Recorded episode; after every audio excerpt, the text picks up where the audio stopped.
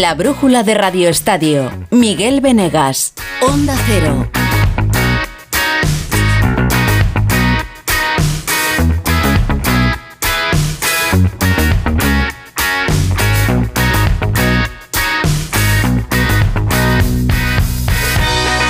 ¿Qué tal? Buenas tardes. Son las ocho y media en la península ibérica, las siete y media en Canarias, así que nos está dejando un día en España mientras en Auckland, en Nueva Zelanda, está amaneciendo. Son las seis y media de un nuevo día allí, del sábado. Y dentro de diez horas y media, la selección española femenina se va a jugar los octavos de final del Mundial contra Suiza. Nunca hemos logrado pasar en una eliminatoria directa en un gran torneo como este. Y la semana ha sido complicada. La semana ha sido de bajón después de la derrota contra Japón, una derrota muy dura. Así que ante el pesimismo, el seleccionador Jorge Vilda hoy ha querido huir de ese pesimismo y dar un poquito de ánimos y levantar. Veo a mi equipo no capacitado, sino con toda la seguridad de, de poder hacer. Noto un poquito de negatividad vamos, vamos España, vamos, vamos equipo, vamos todos a, ganar el partido, que seguro que, nos alegramos todos si, pasamos a, cuartos, que sería una gran noticia y sería, sería histórico. Bueno, lo ha intentado, ¿eh? lo de animarnos. Vamos a animarnos, pero nos vamos a animar dentro de 10 horas y media, a las 7 de la mañana, hora española va a haber que levantarse temprano, ponerse un café y ponerse delante de la tele y delante de la radio. Onda Cero en directo, Radio Estadio con Félix José Casillas para vivir España-Suiza, que va a ser bueno porque somos favoritos, desde luego. Y mientras, el fútbol masculino, como está? Bueno, está como siempre, la verdad. Dentro de una semana exactamente, llevaremos una hora de liga ya. A las siete y media del próximo viernes hay un Almería Rayo Vallecano de la primera jornada de la Liga en Primera División. Y el fútbol está, pues como está no hay mucho dinero y estamos más pendientes de los que se van que de los que llegan. Pero prácticamente todos los equipos. ¿eh? Barcelona, José Agustín Gómez, ¿qué tal? Buenas tardes. Hola, muy buenas tardes, Miguel. Dembélé, llevamos una semana con Dembélé, pero Dembélé a esta hora sigue sin ser jugador del Paris Saint-Germain, aunque lo va a ser. Lo va a ser. Falta que Barcelona y Paris Saint-Germain terminen de arreglar esos eh, flecos que todavía están negociando para que el traspaso por 50 millones de euros sea oficial. El jugador pasará entonces la pertinente revisión médica antes de que sea anunciado por el conjunto parisino. Luego, los 50 millones que llegarán a la caja azulgrana tendrán que ver cómo lo reparten con la parte del futbolista. Ya recuerdas lo que te comenté mm. de que en principio era 25 y 25, eh, perdón, 50 y 50% para cada uno, pero el Barcelona cree que ha habido incumplimiento por parte del jugador de algunas de las cláusulas en el contrato privado que tenían y por ahí va a intentar sacar una mayor tajada que esos 25 millones. Y luego hay otro nombre propio, el de Frank el Aklali se parece que haya llegado a un acuerdo tanto con el jugador como con el Fútbol Club Barcelona, pero todavía no se ha podido oficializar. Entre 15 y 20 millones llegarán a la caja barcelonista por el jugador de Costa de Marfil que ha tenido un año únicamente vistiendo la camiseta azulgrana sin mucha alegría por lo que ha aportado al conjunto azulgrana de Xavi Hernández. Llegó con la carta de libertad, por lo tanto, beneficio limpio lo que ingrese el conjunto azulgrana. Y hablamos del tercer nombre. Mm. No es nuevo, ya lo hicimos la temporada pasada. Bernardo Silva, el portugués que sigue siendo el sueño de Xavi, el sueño del barcelonismo. Su llegada podría ocupar dos demarcaciones muy solicitadas ahora mismo por el técnico de Tarrasa la de ese interior con llegada que asista a los delanteros que tenga uno contra uno o como ese extremo falso que pudiera sustituir en ocasiones lo que venía haciendo eh, Dembélé con otras características, porque Bernardo Silva es más centrocampista, pero podría verse a banda como ya ha hecho en muchas ocasiones con Pep Guardiola. Un Pep Guardiola que hoy ha hablado de Bernardo Silva. Lo dije desde el primer día hasta el último, no quiero ningún jugador que no se quiera quedar. No hemos recibido una oferta, una oferta adecuada. Yo diría que no la hemos recibido, así que es por eso. ¿Qué puedo decir? Es nuestro jugador, lo queremos, y si ellos lo quisieran, cogerían un avión, vendrían aquí, hablarían con nuestro director deportivo CEO para alcanzar un acuerdo. Pues no sé si es un portazo, pero desde luego en Manchester no tienen noticias de que el Barça vaya por Bernardo. Eh, Claro, José Agustín, esto se necesita dinero. Yo sé que Xavi ya ha dicho que necesita fichajes, pero ahora mismo entras en la página web de la liga y el Barça tiene inscritos 11 futbolistas. El Barça ahora mismo depende del ingreso de dinero para poder tener jugadores suficientes para jugar el próximo fin de semana en la jornada de debut liguero, el día 13, en el nuevo colisión Alfonso Pérez frente al Getafe. Y está trabajando a tope para intentar eh, solucionar el problema que ahora mismo tenía eh, bloqueado eh, el asunto con la, el fondo de inversión alemán para la venta del 16% del, de Barça Studios. Ese 16% Mm. que le supondría al Barça. ¿Perdona? La cuarta palanca.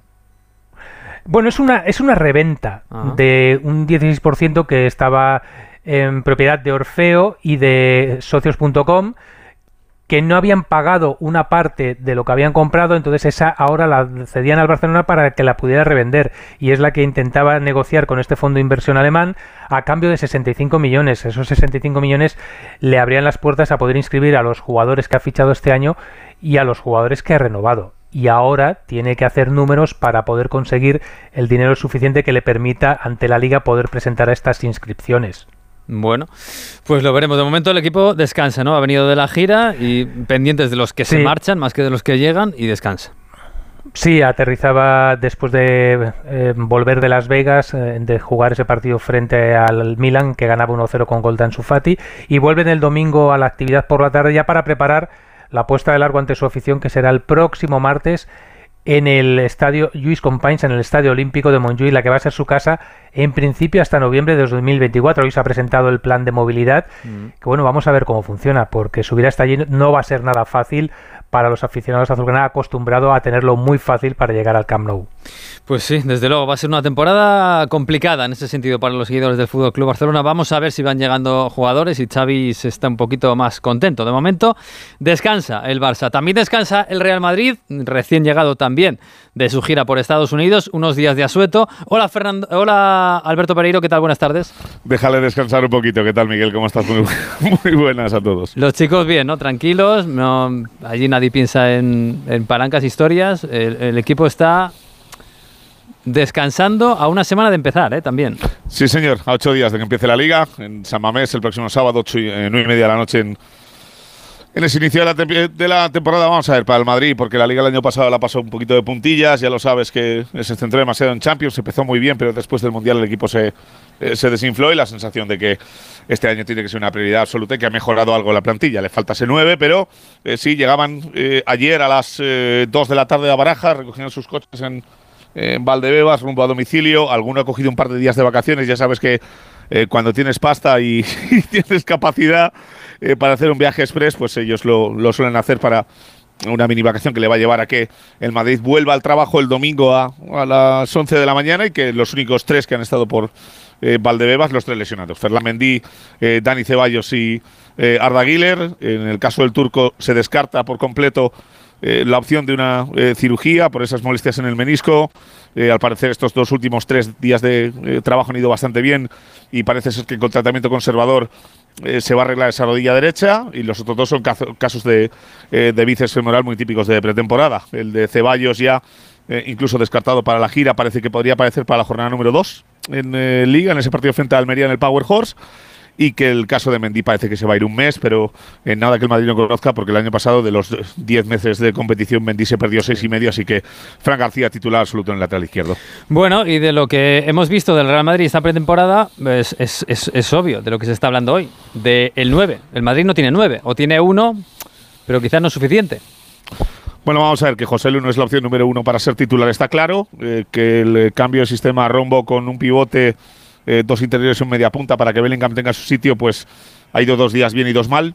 Eh, la pena para Ancelotti es que los dos malos son los dos últimos, eh, que recibes ocho goles en, en pretemporada y que sobre todo en los dos últimos partidos te da la sensación de que generas prácticamente 40 ocasiones eh, con disparos eh, a puerta y fuera de los tres palos en cada uno de los encuentros y que eh, solo ha marcado un gol eh, Vinicius con el, el 3-0 y el 3-1, el del Barça y el de la Juve. Eh, no hay preocupación, pero está claro que si te querías traer buenas sensaciones, pues hubieras preferido perder los dos primeros y que los días del Milan y del Manchester United hubieran sido los dos últimos. Pero eh, ya te digo, de momento un planta noble a expensas de que eh, haya algo drástico y con la renovación de Xavi Alonso con el Bayern de fondo hasta 2026, que sabes que es la opción número uno para la temporada que viene. eh, Ancelotti debería estar tranquilo, pero sabiendo que la pretemporada es bastante mejorable. Bueno, sí, lo- sí, está mirando un poquito también fuera, como dices. Se ha renovado Xabi Alonso por el Leverkusen hasta 2026 y, y seguimos con lo de siempre. Pero Mbappé está en París y está apartado.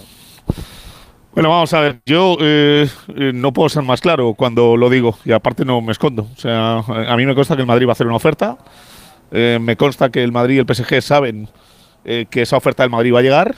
el optimismo que tengo en cuanto a la llegada de Mbappé al Madrid este mismo verano es muy alto. la sensación de que esto es un encaje de bolillos para que el PSG fiche y presente sustitutos en las posiciones en las que Mbappé no va a estar, tanto delantero como extremo, con Dembélé y Gonzalo Ramos eh, pues parece que es lo que se espera y que eh, tanto como para bien como para mal, eh, porque no hay opciones B. Hoy he leído Blaovic, he leído historias por todos los sitios, ya te digo yo que de momento ni se valora. porque el Madrid va a hacer el esfuerzo, lo va a intentar, es una oferta acorde a la situación de futbolista, uno que no va a renovar su contrato y que esa cláusula efectiva desde el día uno ya no existe, y dos, que cada día que pasa, cuando es un jugador libre a partir del mes de enero, pues tiene menos valor, evidentemente, pero la oferta va a ser buena y antes del partido frente a Atlético Bilbao San Mamés esto se soluciona, tanto como si viene como si no. Eh, pero si me la tengo que jugar, te diría que soy, soy optimista. También lo era hace dos años y al final se acabó quedando por eh, circunstancias, pero creo que está en una situación bastante más incómoda para el PSG, mala para Kylian y bastante mejor para el Madrid que aquel día. Bueno, pues quedan ocho días para que Madrid y Barça se pongan a punto y me parece que todavía tienen muchos deberes en este mes de agosto. Este verano empápate de los contenidos de AmiBox. Delicious. Y diviértete mientras pescas los mejores trucos para gestionar la información que recibes, creas y compartes. Tra, tra. Ponte en forma para crear tus propios contenidos de manera segura. Ya sabes. Con algunas de las caras más conocidas de las redes y de la tele. Buen rollo. Encuentra todos los vídeos en atresamibox.org. Y para los más pequeños, AmiBox Kids. ¡No te lo pierdas! AmiBox ¿Te gusta el sexo? Disfrútalo más y mejor con Energisil. Energisil con zinc y maca estimula el deseo sexual. Y ahora también Energisil Instant de Pharma OTC.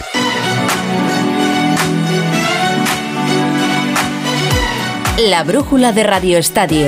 Miguel Venegas. Onda Cero.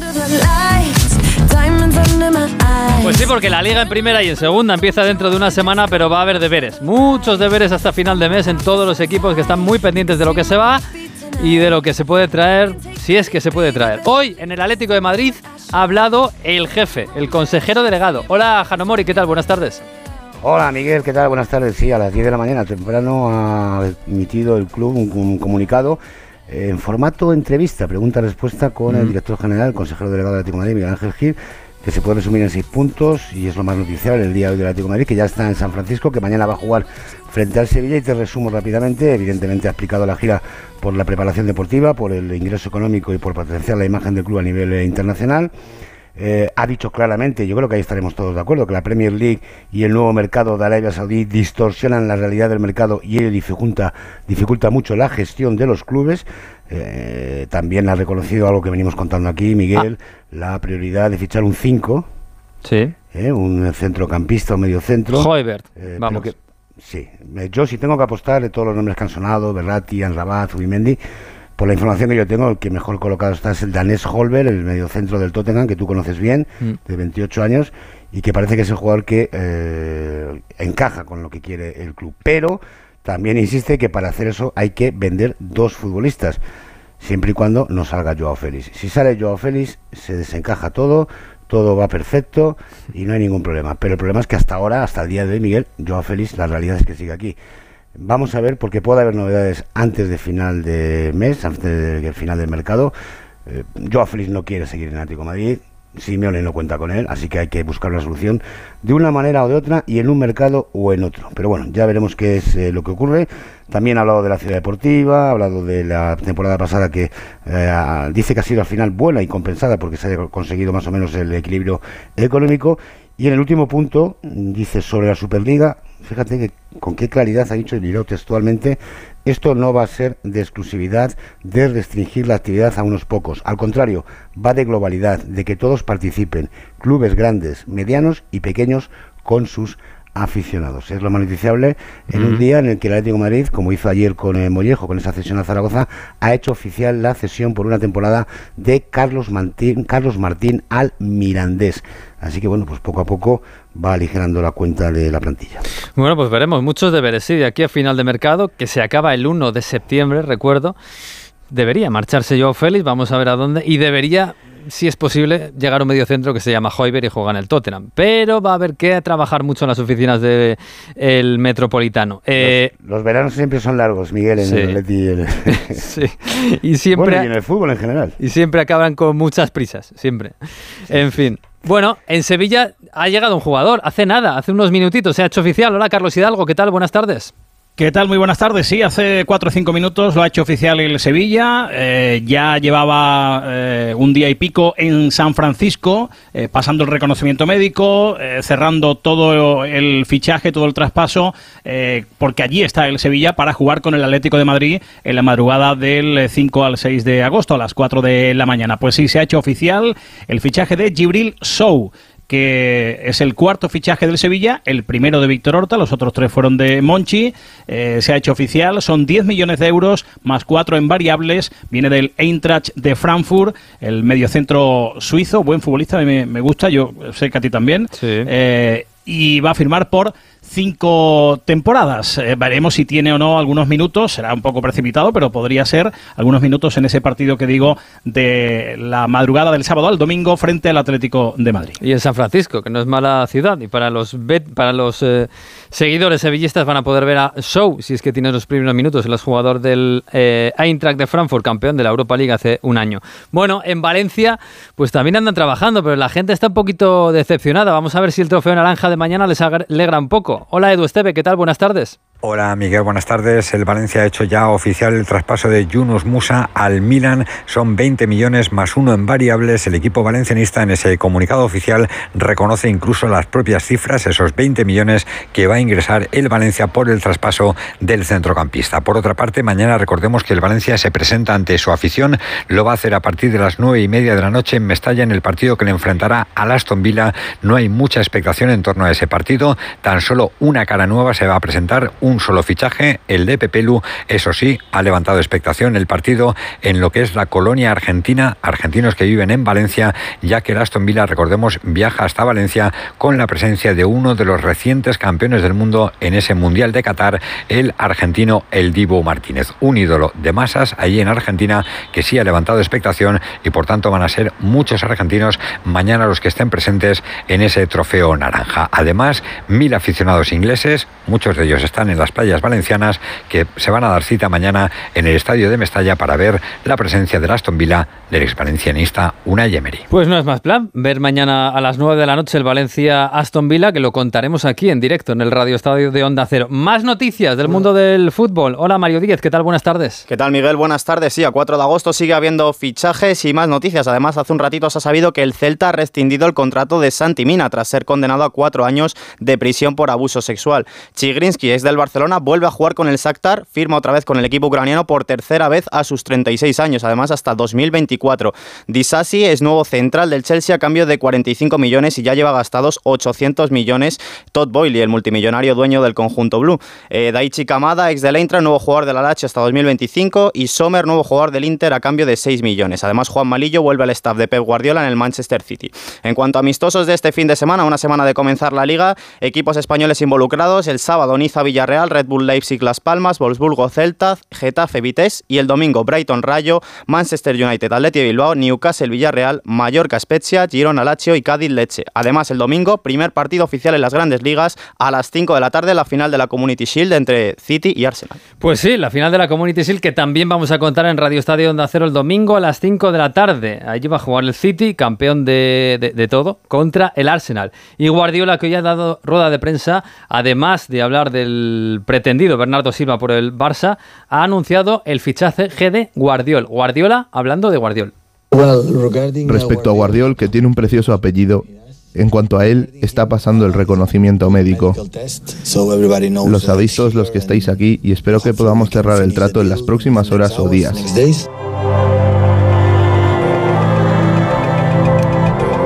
Pues antes de eso, mañana a las 7 tenemos una cita con el Mundial y con Iberdrola, que es patrocinador de la selección española de fútbol femenino, que nos ofrece la información del Mundial. Iberdrola, un líder en energías renovables, impulsando la igualdad a través del deporte. Dentro de 10 horas y 10 minutos, 7 de la mañana, hora española, va a jugar España contra Suiza y tenemos muchas ganas de ver cómo está la selección y si ha recuperado la moral y se ha recuperado las piernas. Ana Rodríguez, ¿qué tal? Buenas tardes.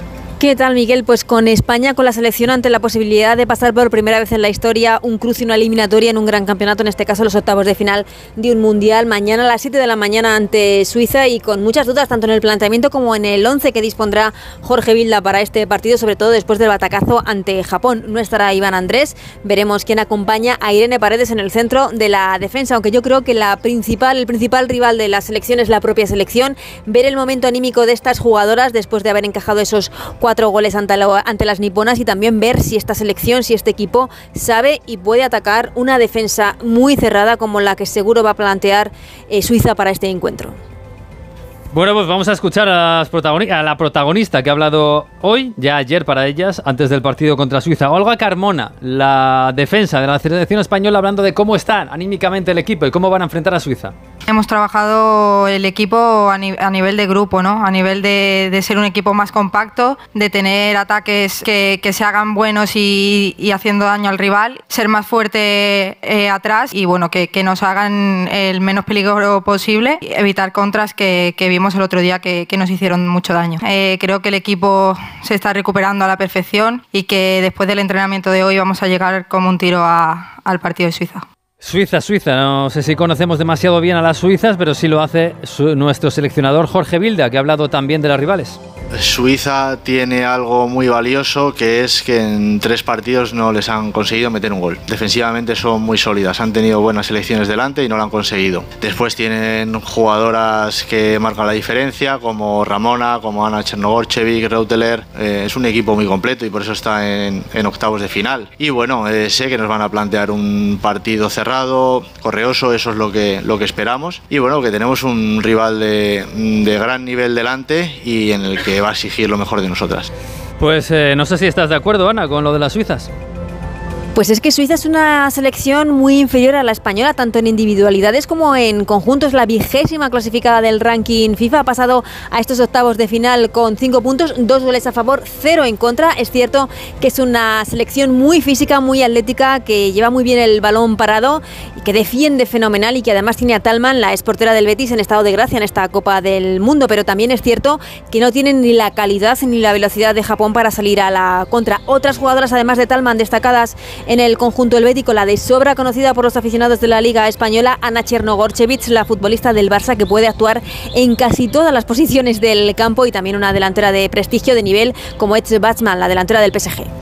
Pues hay que poner el despertador bien tempranito. Mañana, 7 de la mañana, Radio Estadio en directo con Félix José Casillas, España-Suiza, octavos de final del Mundial. Alexia Putellas avanza con el balón, se la pasa Sandra Sánchez, la karateca entrega el esférico de un patadón a Carolina Marín, la jugadora desvía el esférico con un revés magistral, el balón vuelve a Putellas, Putellas dispara y gol, gol del deporte femenino español. Juntas con nuestra energía estamos haciendo el terreno de juego más grande. Iberdrola, patrocinador oficial de la selección española de fútbol femenino. Iberdrola, empresa colaboradora con el programa Universo Mujer.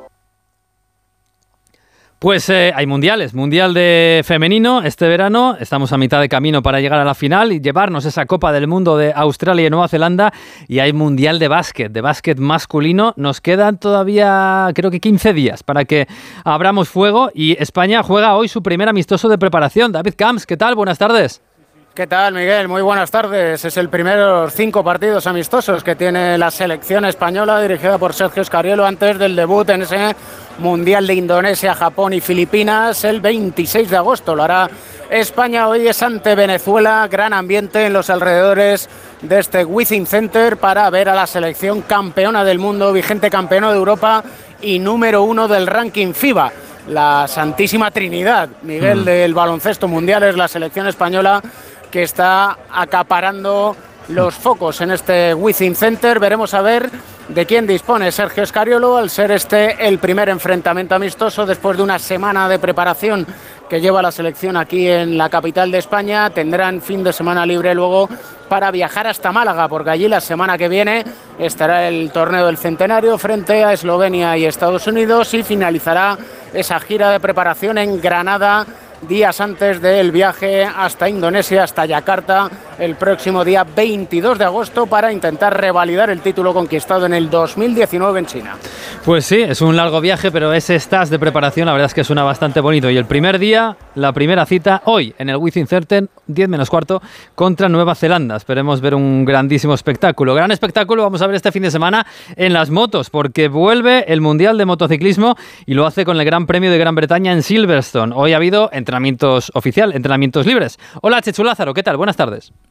¿Qué tal, Miguel? Pues como dices, vuelven a rugir las MotoGP en Silverstone y a pesar de este largo parón parece que la vida sigue igual o bueno, parecida, ¿eh? porque cuando todo indicaba que iba a ser otro viernes teñido de rojo Ducati, apareció Alex Espargaro con su, con su Aprilia para dar una vuelta estratosférica y aventajar en seis décimas, que es un mundo al madrileño Jorge Martín, que ha sido segundo, mayoría eso sí de Ducati en el top 10 seis motos italianas, entre ellas las del campeón Bañaya Sexto y la de Alex Márquez, que ha sido décimo hoy, y ni una, solo moto, ni una sola moto japonesa en esas diez primeras posiciones. No hay Yamahas y no hay tampoco Ondas. Y es que Márquez hoy ha terminado décimo, tercero tendrá de nuevo que pasar por la repesca de la Q1. Y esta es la dura realidad hoy en día del piloto de Cervera que aseguraba que no se había guardado absolutamente nada. Mañana quali de las tres categorías desde las 11 y 50 y la carrera sprint que arrancará un poquito más tarde de lo habitual a partir de las 4 de la tarde. Oye, el foco también estaba en Paul Espargaro, ¿no? Que vuelve después del primer Gran Premio. Efectivamente, se había perdido todas las carreras ya que se lesionó de gravedad, tuvo un accidente muy grave en la primera carrera del año, en el viernes precisamente, en el primer viernes del año en, en Portimao. Eh, ha vuelto a subirse hoy a su gas gas, había mucha expectación y lo cierto es que ha rodado tranquilo, necesita reaprender otra vez a, con su MotoGP. Hoy ha sido vigésimo primero, pero el objetivo del día hoy era no tener ninguna caída, no tener ningún problema, lo ha, conseguido y mañana también el piloto de Granollers afrontará la que será su primer sprint de la temporada. Pues sí, lo viviremos este fin de semana, el Gran Premio de Gran Bretaña. Y además, rallies, porque con Hyundai, la marca de, con tecnología híbrida, nos vamos al Mundial de Rallies con Pipo López. Hola Pipo, buenas tardes. Hola Miguel, parecía que iba a ser un nuevo paseo triunfal de Gale Robampera, pero un estúpido vuelco, como él lo ha denominado, ha acabado con sus ilusiones. El campeón del mundo, el joven campeón del mundo, iba líder, había encadenado cinco victorias de tramos consecutivas hasta que tocó con el exterior de, de uno de los rapidísimos caminos finlandeses lo que le catapultó hacia el vuelco. Esto ha dejado a Elfin Evans y a Trinidad en un cerradísimo duelo. Han acabado esta primera jornada de la prueba separados por menos de 7 segundos con el japonés Takamoto Katsuta no muy lejos a, 16 y el propio Temo Suninen a menos de medio minuto. El problema es que no solo ha sido Robampera el que se ha retirado, también Ostanak, el hombre que ganó el año pasado y que fue el primer líder eh, tras la jornada del jueves, eh, ha roto el motor de su Ford, Pierre-Louis Lubette, el otro Ford, por un accidente, esa Calapi por otro accidente, es decir, que en estos momentos solo quedan vivos en el Rally de Finlandia cinco coches oficiales, eh, lo cual no quita que la emoción va a ser tremenda porque quedan dos jornadas en las que seguro que tanto Evans como Neville y probablemente Kachuta se dejen la piel por intentar lograr el triunfo. En Hyundai te llevamos del coche más vendido en España a la tecnología más innovadora. Porque tienes un Hyundai Tucson híbrido enchufable con etiqueta cero por 324 euros al mes con nuestro renting a particulares todo incluido. Más información en Hyundai.es. Pues más noticias que nos hemos dejado de este día 4 de agosto. Marcos Fernández, ¿qué tal? Buenas tardes. Muy buenas tardes, Miguel. Pues mira, tenemos fichajes en la Liga Endesa. Pues, por ejemplo, el pívot congoleño Enzosa cedido al Unicaja, procedente de estudiantes. Jordan Howard, nuevo fichaje del Monbus Obradoiro. Y además, la selección española femenina sub-20 se ha clasificado para las semis del Eurobasket. Ha ganado a Israel 52 a 60 y además mañana juega las semis contra Francia a las 7 y media. Y además hoy ha arrancado el Mundial de Ciclismo en Escocia, mañana primera prueba a las 10 la prueba Junior Ruta femenina y a la 1 la prueba Junior Ruta masculina. Pero atentos a la jornada del sábado, que es la prueba de ruta élite masculino, con nombres como Pogachar, Van Der Poel, Pedensen, Van Aert, Ebenepool y Alaphilippe. De los nuestros, las grandes bazas son Alex Aramburu e Iván García Cocina. Bueno, pues no está mal para un fin de semana de agosto, tan de agosto. Les dejamos con la terraza con Javier Ruiz a las once y media, Radio Estadio Noche, y a las 7 de la mañana, recuérdalo, España-Suiza en el Mundial Femenino.